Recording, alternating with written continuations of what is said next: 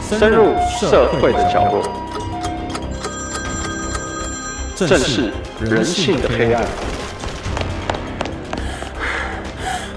当我们走在社会线上，各位听众，大家好，欢迎收听由静好听与静周刊共同制作播出的节目《社会线上》，我是主持人小付。今天来到节目跟我们一起讨论的呢，是我们静周刊社会组的资深记者李玉彩，请玉彩先跟大家打个招呼。各位听众，大家好。好，那我们今天请到玉才要来聊的呢，就是这阵子大家比较有在瞩目的都更的相关案件了啊哈。因为前一阵子在台北市大直基泰建设，是好，因为施工的关系，导致隔壁的公寓大楼跟着往下，就下陷是一一楼变地下室这样子了哈，然后引起了大家的关注啊嘛。对，结果基泰他们在第一时间去做慰问，这个部分当然是 OK 的，但是在慰问的同时呢，居然发出了一张都跟同意书。对啊、问那些受害的住户说同不同意哦，大家一起来做都跟，然后他们会再负责给他们很好的条件，这样。那当然这个部分就是引起了争议嘛，也让大家注意到哈、都跟这件事情其实说好也是好啦，啊，说恐怖，有时候遇到不好的建商也是很恐怖啦。对啊，或者是说在这中间的过程，一旦有任何一个地方出现了问题，可能都是参加都更的民众的梦魇。是对对，因为基本上可能诶，差不多三五年无厝后大安内啦哈。那刚好育才就是说，在前一阵子有写到一些相关的议题，他在报道里面有提到了两个案例，一个是台北市，一个是新北市啦。是对，那这两个案例在都更的期间有不同的状况。那先聊一下台北市的好了。台北市的受害者也算是知名的电影导演嘛？对对，那他的状况大概是怎么样？台北市那位受害者，他的房子是在台北市的大安区。那那个房子比较特别，是它是面对着一个公园，嗯，哦，是一个公园的住宅。那公园附近就是大安区，大家都知道是天龙国中的天龙国了。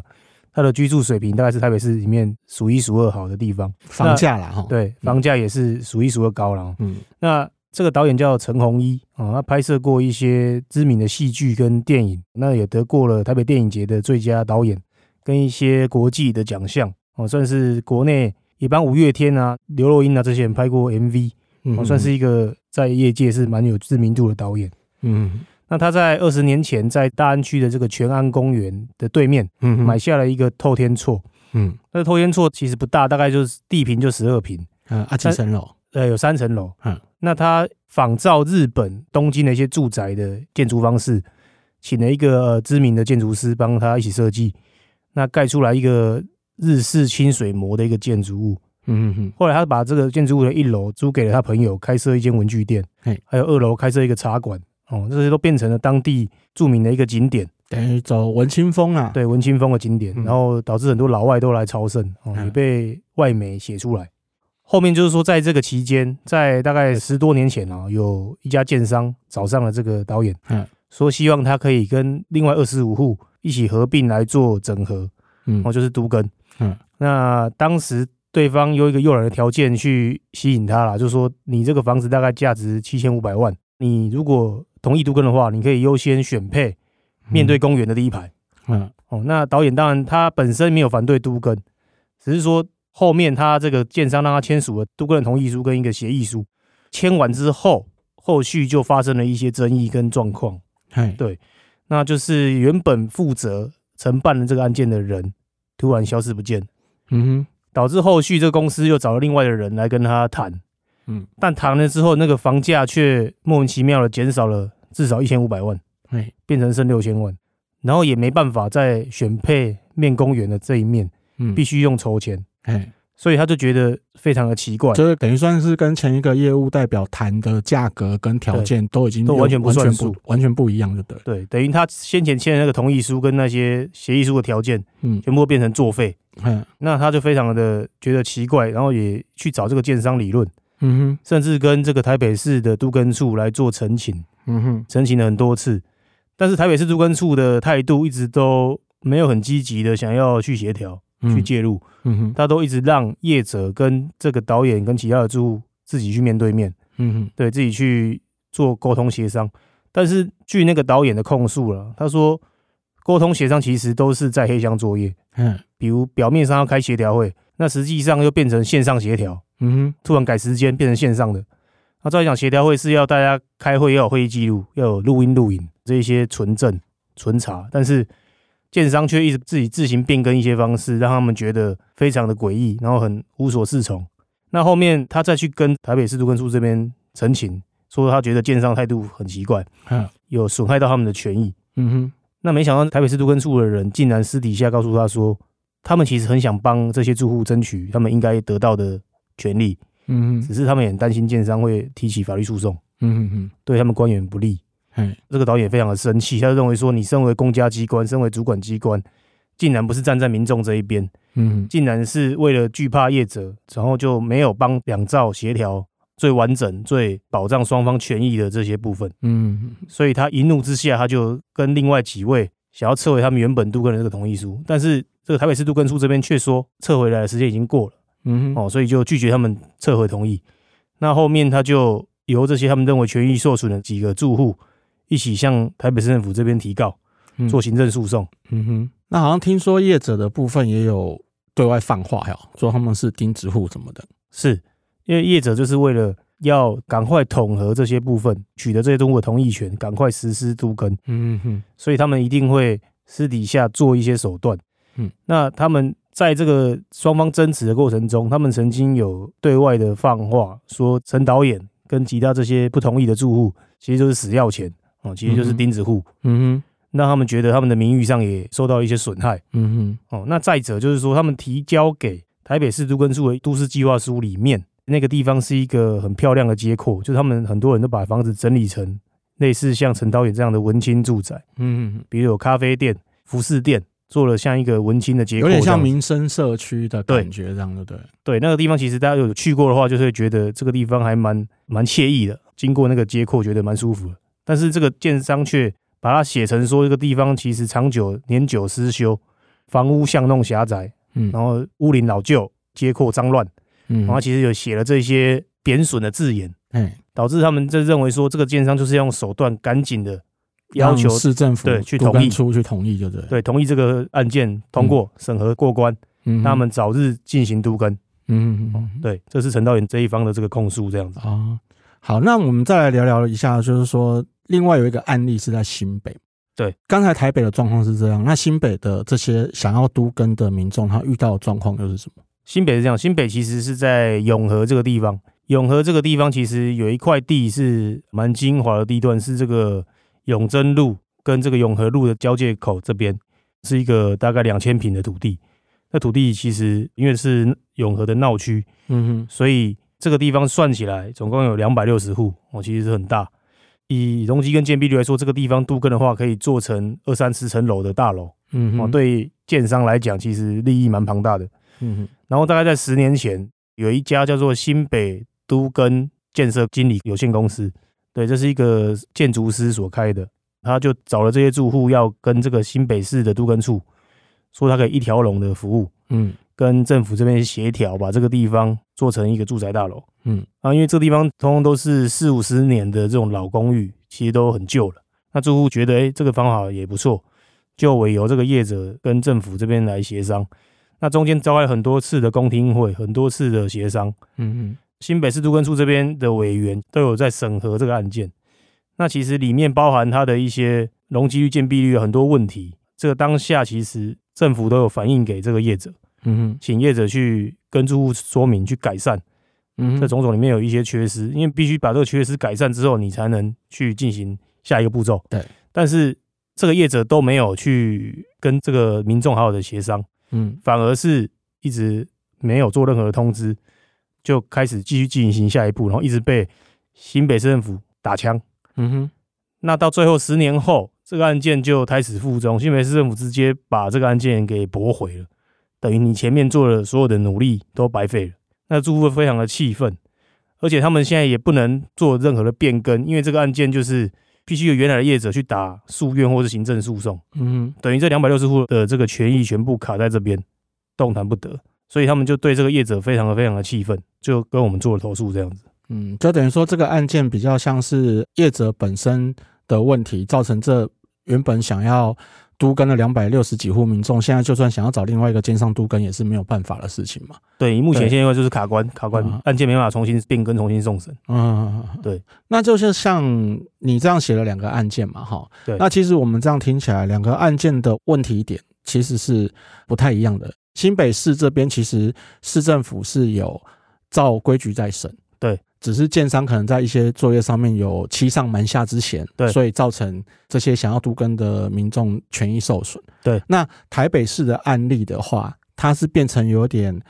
巧取豪夺啦。对对对，就是说在面对民众的时候，这家建设公司可能用了一些手段啊、话术啊，然后也一样是欺上瞒下，只是他欺上拿到他的同意书，然后瞒下就是说，哎，跟他们讲说怎么样伪造一些条件去引诱这些住户同意，然后最后又反悔，但是住户却拿他们没办法。对，所以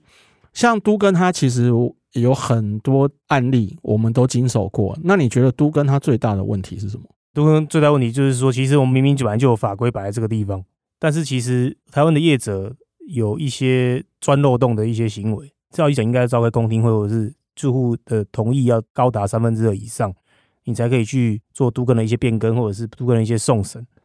但是他为了达到这个三分之二的这个门槛，他去在中间做了很多很多的手脚，嗯让他表面合法，但实质上他在私底下偷偷的做了一些手段，嗯哼，就我，是我们看不到的。嗯哼，然后让这些民众在无形中权益就这样子慢慢的流失跟受损，嗯对哼，我觉得是不够公开透明，是都根的最大的问题。嗯哼。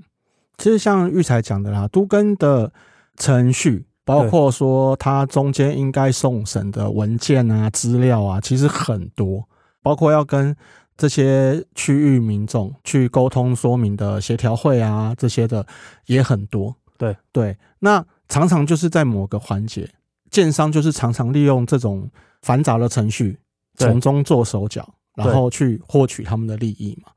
对，但是我觉得所谓的都跟它最大的问题，其实还是在政府。对对，因为我比较不能理解的说，都跟嘛，都跟就是所谓的都市更新嘛，嗯都市更新的规划就是你政府单位嘛，对，主责就是你政府单位嘛。但是我们现在修法之后，有太多的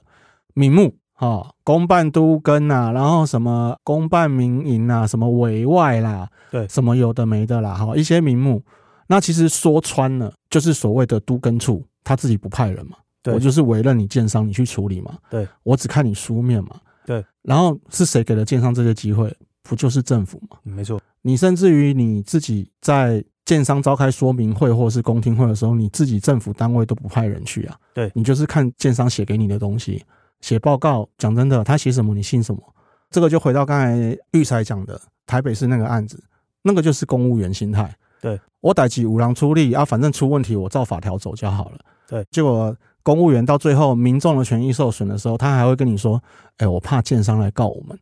对，这个我就真的搞不懂这是什么意思。都跟不是应该你政府负责的吗？对，你委外给建商出了问题，你政府不用出来瞧。然后另外一个是所谓的钉子户，对，我们是在民主国家、我们又不是在共产国家。对，我花了钱买的房子、买的地，我不想参加都跟，不行。对，为什么我要被叫做钉子户？对，你都跟的计划应该是有意愿参加都跟的，你去规划嘛。对，我们没有意愿参加都跟的，为什么说我们是钉子户？对还是外籍，我有缴税呢。对，对不对？那这个是为什么？因为其实说穿了，就是很多建商台湾人的习惯啊，他喜欢基地方正，对他好卖，他不想要中间突一个，对，所以他就会用利用跟政府合作的机会，好用公权力去逼你一定要参加都跟，对不对是？但是问题是，都跟之后，我的土地所有权，我的产权，如果算到容积率里面，我是被稀释到不行的。是对啊，其实有碰过的人都知道。那所以我不想参加都跟，然后我就变成钉子户。对我妨碍了街阔的发展，这个就是建商最常用的话。然后这个问题其实讲真的，从有都跟这两个字开始，我们大概也接到很多投诉案例，十几年来，其实它也没有改善过。在这样的情况之下，育才这边可不可以跟我们讲一下，就是说，如果民众在都跟这一块，不管你参加不参加，然后你的权益受损的时候，它有没有一些管道或者是办法，可以是让这些权益受损的民众有解决的方式？是，因为其实刚刚主持人也有说，那个我们其实面对到很多是政府委外的都更案，比如说嗯公办都更或者是民间的都更公司来嗯嗯嗯找上民众。嗯其实这个部分一开始一定面临一个是不是你是不是同意都更，要不要签同意书？嗯，哦，会不会签一些协议，有关你自己法律权益上面的协议书？其实这个东西你都要看清楚，因为这个东西你一旦不确定的时候，你一定要去请教法律专业的人士，比如说律师，甚至找民意代表去澄清。嗯有关这方面都跟的知识，你有任何不确定的地方，都不要轻易的签字同意。嗯，你一定要搞清楚你的权益到底有没有受损，因为对方一定会请所谓的估价师来估这一块地的价值，对，或者这个房地产的价值。嗯，那你一旦觉得好像对方估的价值不符你现在这个公告地价，或者是说房地产的这个价格有跟你想象有落差的时候，你一定要去寻求专家的建议，房地产专家或者是律师、法律专业人士的这个建议，千万不要贸然的就签下同意书，然后跟着这一些所谓同意的人，你宁可去当钉子户，我觉得你宁可不要轻易的把你名字签下去，因为一旦签下去，他就认为你已经同意了，那之后你要撤回来，其实程序上非常的麻烦，而且你还有可能面临市政府跟业者说不定是有点默契，或是怎么样，就是不全然一定会站在民众的立场着想。嗯，因为他们也希望加速了这一些，让这些台湾老旧的房子做新陈代谢去都更。对，所以民众自己的权利是掌握在自己的手上，嗯你们一定要看清楚所有的资料嗯跟所有的价值判断。嗯，对。其实像刚才玉才讲的，我就举个最简单的例子就好了。嗯我们去办门号，对你光是办个门号，那个店员拿出来给你的合约书就密密麻麻，大概两页左右，对然后那个字还小到不行，是然后大部分人就会懒得看对。就是店员跟你说，他圈起来说啊，我们这边怎么样，几个月啊什么啊、然后你没有意见，这边签名，好、那你觉得就是好，你就讲得很清楚，我就签了。对好、但是我们说实话啦，你签个半个门号啦，哦，现在好像都四十八个月嘛，你夯不啷当加起来，可能你就算违约，你的月租费是几万块的损失，但是都跟你要签的是房子，对，几百、几千，甚至上议上亿都有可能。对，那今天建设公司派了一个人找你签同意书，我就会奉劝各位听众，你把协议书的整份资料留着，签之前我们花个几千块的服务费，找个律师或者是找个房仲业者，对房地产有了解的专家对帮你看一下这份合约。对，真的不用在乎那几千块，因为你后面一个不小心，你损失的都不知道是他的几十倍、几百倍。对对，那如果这个人你根本也不认识，你怎么会在短时间之内他怎么讲你就信了，你就签？对，因为这个后面会造成的后果真的是，你一旦遇到麻烦，顺利的话当然是大家幸福快乐啦。对啊，如果不顺利的话，你可能二十年都翻不了身。是所以其实都更有很多陷阱，但是我觉得最重要的是政府的相关单位，尤其是都更处，因为我们在接这种案件的时候，我们最常听到都更处的回应就是说，建商依法处理，对我们也没有办法。有时候我们都很想问说，那民众的权益受损，你政府单位什么办法都没有的时候，那你到底是干嘛用的？对对所以还是奉劝各位听众说，在面临都更这个问题的时候，先保护好自己才是最重要的事情。好，那我们先谢谢玉彩，谢谢各位听众，谢谢大家的收听。有兴趣了解更多社会事件的听众，欢迎锁定由静好听与静周刊共同制作播出的《社会线上》，我们下次见。想听爱听，就在静好听。